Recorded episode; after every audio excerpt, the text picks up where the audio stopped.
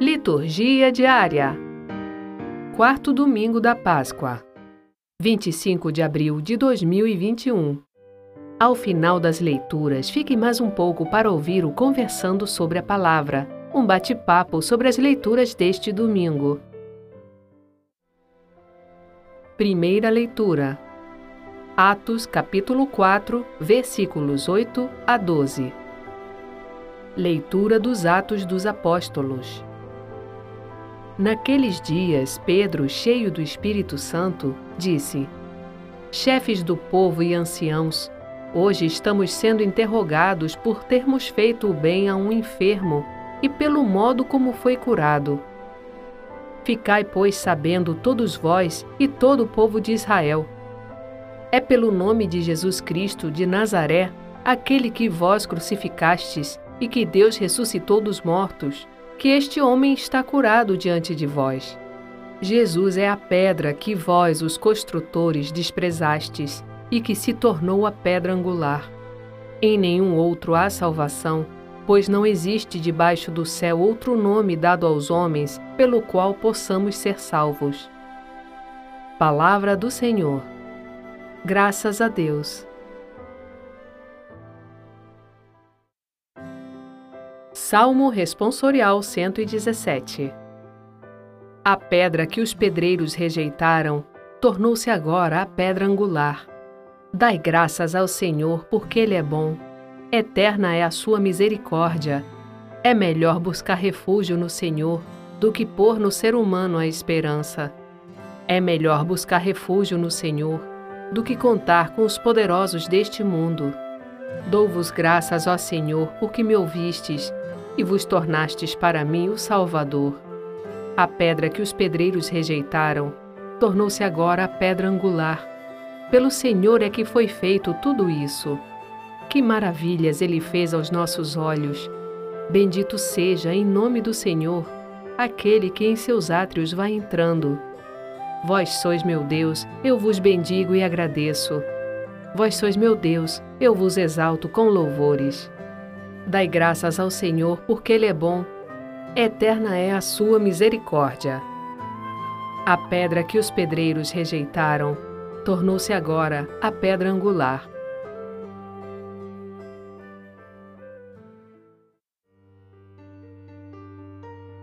Segunda leitura. 1 João, capítulo 3, versículos 1 e 2.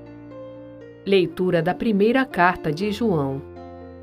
Caríssimos, vede que grande presente de amor o Pai nos deu, de sermos chamados filhos de Deus, e nós o somos. Se o mundo não nos conhece, é porque não conhece o Pai.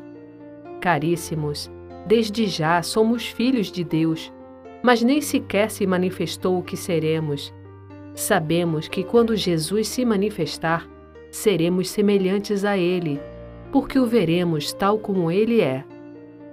Palavra do Senhor. Graças a Deus. Evangelho. João, capítulo 10, versículos 11 a 18. Proclamação do Evangelho de Jesus Cristo segundo João. Naquele tempo disse Jesus: Eu sou o bom pastor. O bom pastor dá a vida por suas ovelhas. O mercenário, que não é pastor e não é dono das ovelhas, vê o lobo chegar, abandona as ovelhas e foge, e o lobo as ataca e dispersa, pois ele é apenas um mercenário e não se importa com as ovelhas. Eu sou o bom pastor. Conheço as minhas ovelhas e elas me conhecem, assim como o Pai me conhece e eu conheço o Pai. Eu dou a minha vida pelas ovelhas. Tenho ainda outras ovelhas que não são deste redil. Também a elas devo conduzir. Escutarão a minha voz, e haverá um só rebanho e um só pastor. É por isso que o Pai me ama, porque dou a minha vida para depois recebê-la novamente. Ninguém tira a minha vida, eu a dou por mim mesmo. Tenho o poder de entregá-la e tenho o poder de recebê-la novamente. Esta é a ordem que recebi do meu Pai. Palavra da Salvação. Glória a vós, Senhor.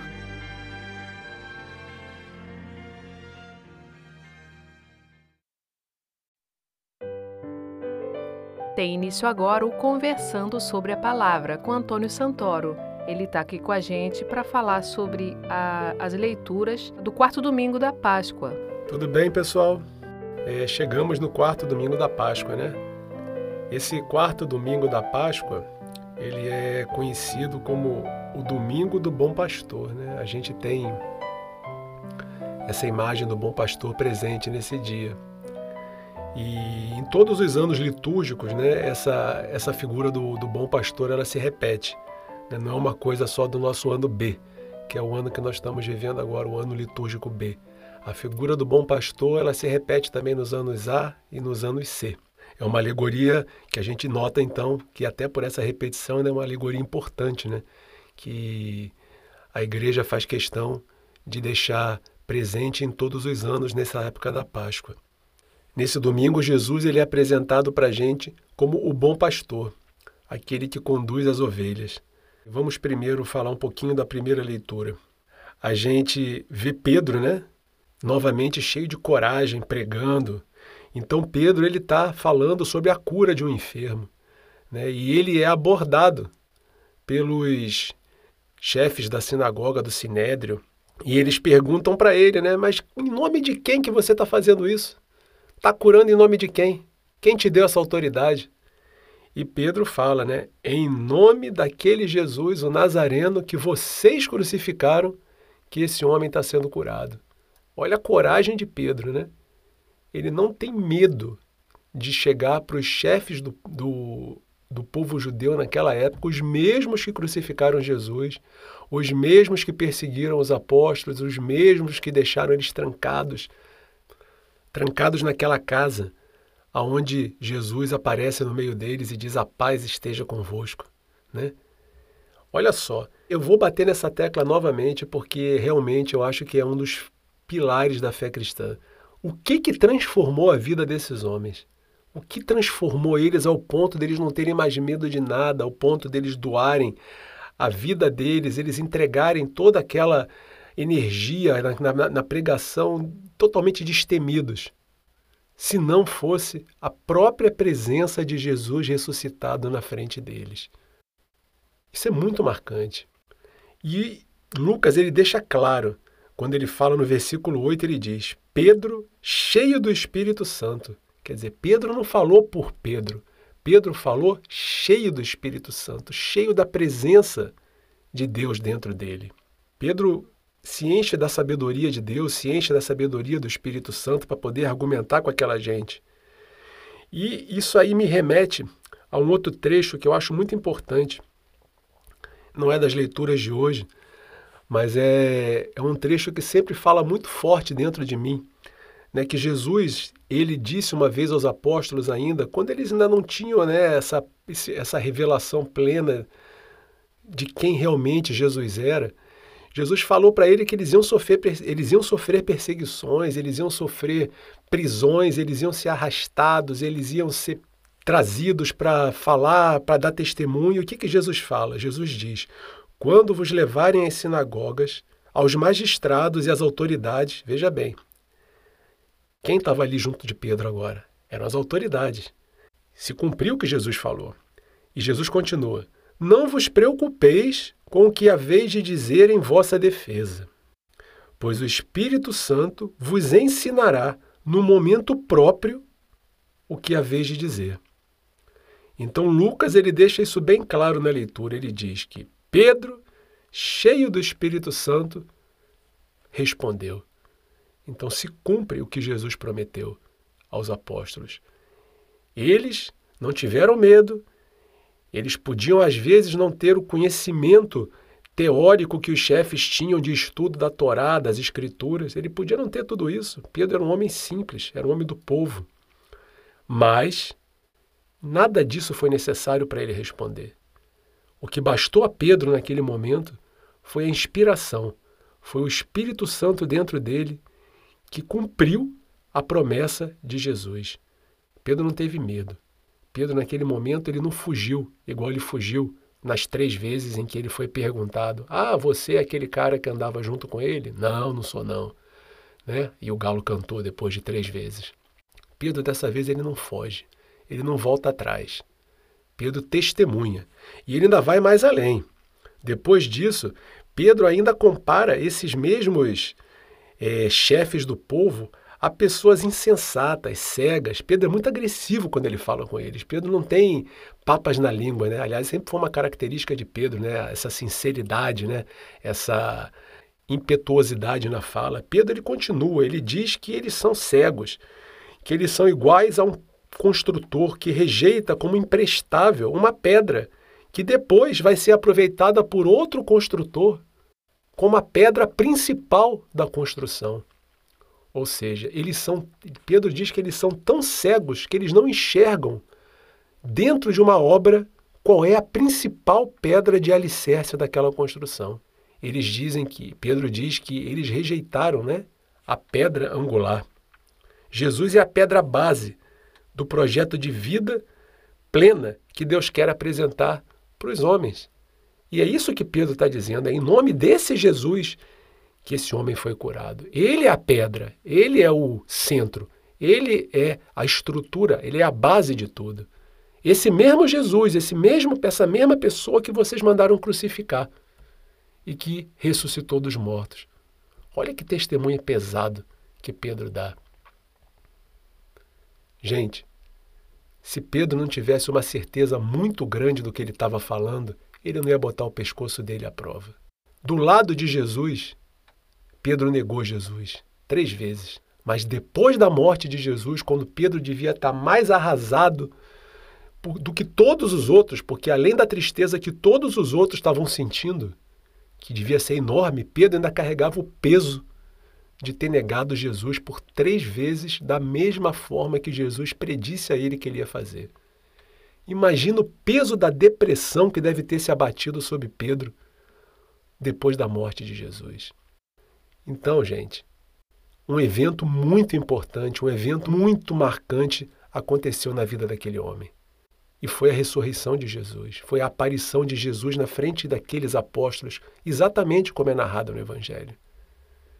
Jesus apareceu, Jesus mostrou as mãos, Jesus mostrou o lado, pediu a Tomé que botasse a mão e que não fosse incrédulo. Todos presenciaram aquela cena. Jesus comeu peixe assado, igual a gente viu no domingo passado pediu comida, Jesus tinha fome. Jesus era uma pessoa ressuscitada do lado deles. Jesus provou a eles que não era um fantasma. Jesus provou a eles que era o mesmo Jesus que eles conheceram. Só que o Jesus agora que venceu a morte, o Jesus que provou a eles quem realmente ele era. É, foi esse ímpeto, foi essa prova viva que transformou a vida de todos aqueles apóstolos e que, particularmente, hoje a gente analisa na pessoa de Pedro. E a gente chega no Evangelho, onde Jesus se apresenta para as pessoas como o bom pastor. Né? O pastor é uma figura recorrente em todos os evangelhos, né? justamente porque pastor, ovelha, rebanho eram figuras muito presentes na realidade do povo daquela época. Então, Jesus ele se utiliza dessa linguagem, dessas comparações, porque fica fácil para aquele povo é, fazer a, a alusão ao que ele quer dizer, né? sem ele ser direto. Jesus fala muito por parábolas, mas fica muito simples para o povo compreender.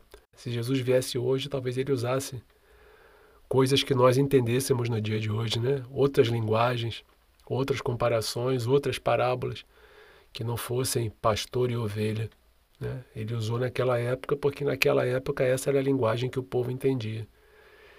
E fica muito claro para o povo quando Jesus diz que ele é o bom pastor em oposição ao mau pastor. Jesus ele não usa a palavra mau pastor, ele usa pastor mercenário. E Jesus ele chega e diz que a missão do pastor é conduzir as ovelhas.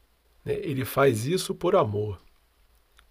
Né? E o Messias, a função do Messias é conduzir os homens né? por amor né? para o reino de Deus, no caminho que leva ao reino de Deus. Essa é a missão do, do Messias. Então é como se Jesus fosse o pastor e nós as ovelhas. Jesus nos conduz no caminho da salvação. E a gente conhece a voz dele. A gente ouve muitas vozes por aí que nos chamam a todo momento. Mas a gente sabe distinguir dentro da nossa da nossa alma, dentro do nosso espírito, a gente sabe distinguir a voz do verdadeiro pastor.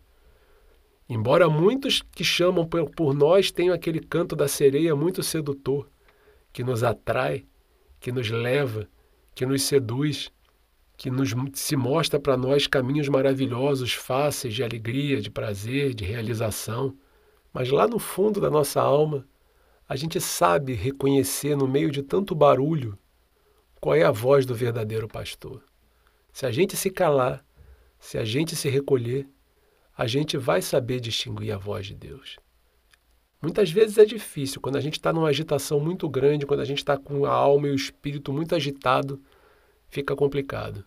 Mas se a gente der uma freada, se a gente der uma pausa, se a gente der um tempo para reflexão, a gente vai saber distinguir essa voz. Sabe uma coisa que eu acho interessante ressaltar? Jesus é o pastor e nós somos as ovelhas. Cada pessoa tem uma personalidade diferente, né? Não quer dizer que todos tenham que ser, que ter uma personalidade passiva como ovelhas.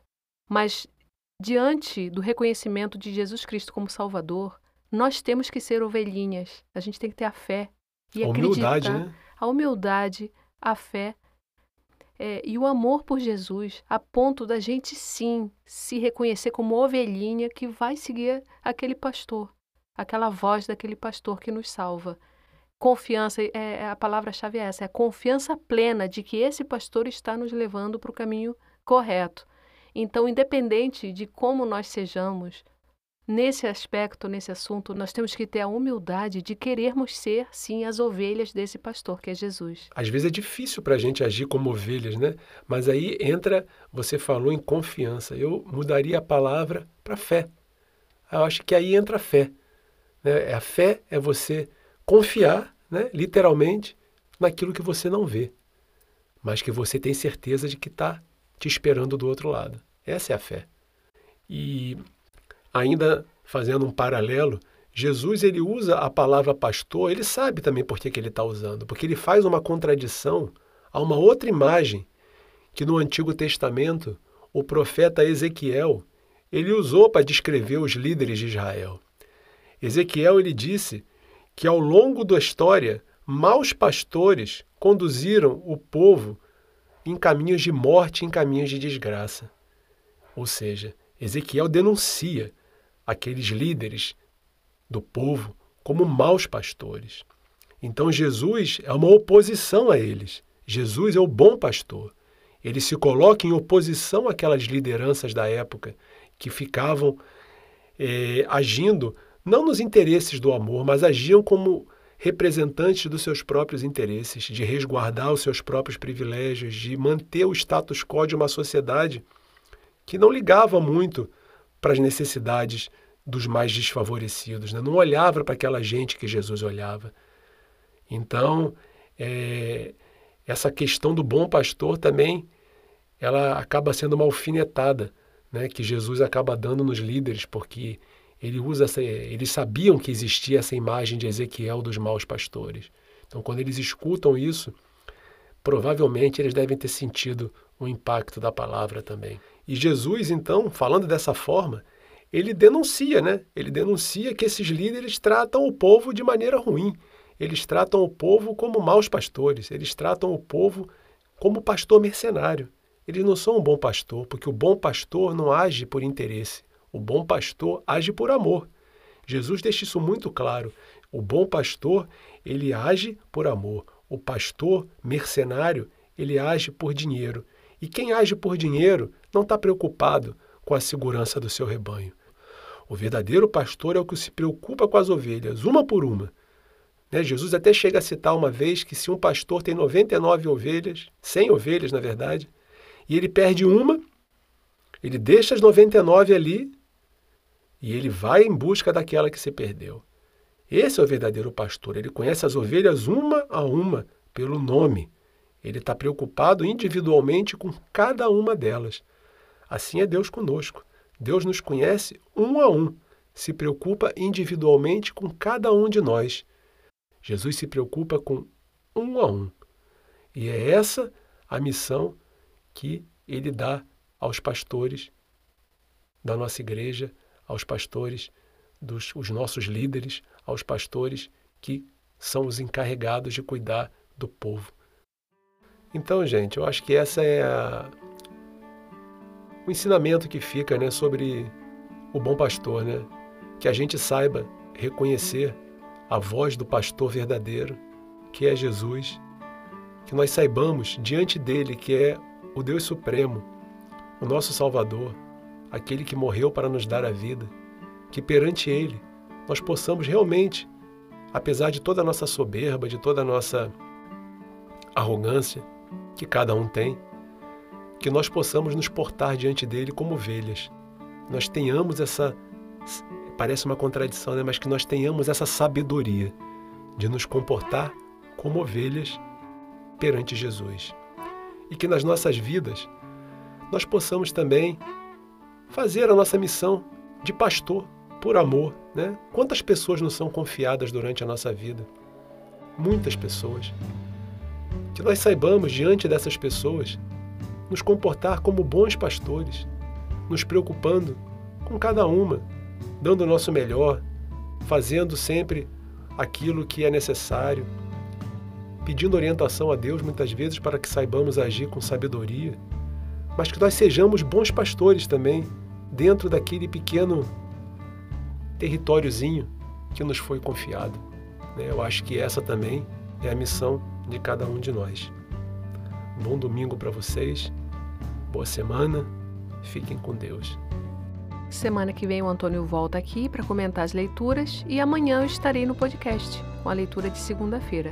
Lembrando a todos, eu estou pedindo para quem puder curtir as nossas redes sociais, Liturgia Diária Podcast, e também se inscrever no nosso canal do YouTube. É só procurar Liturgia Diária Podcast que vai aparecer lá o canal do YouTube, com aquela imagem já tradicional que vocês conhecem.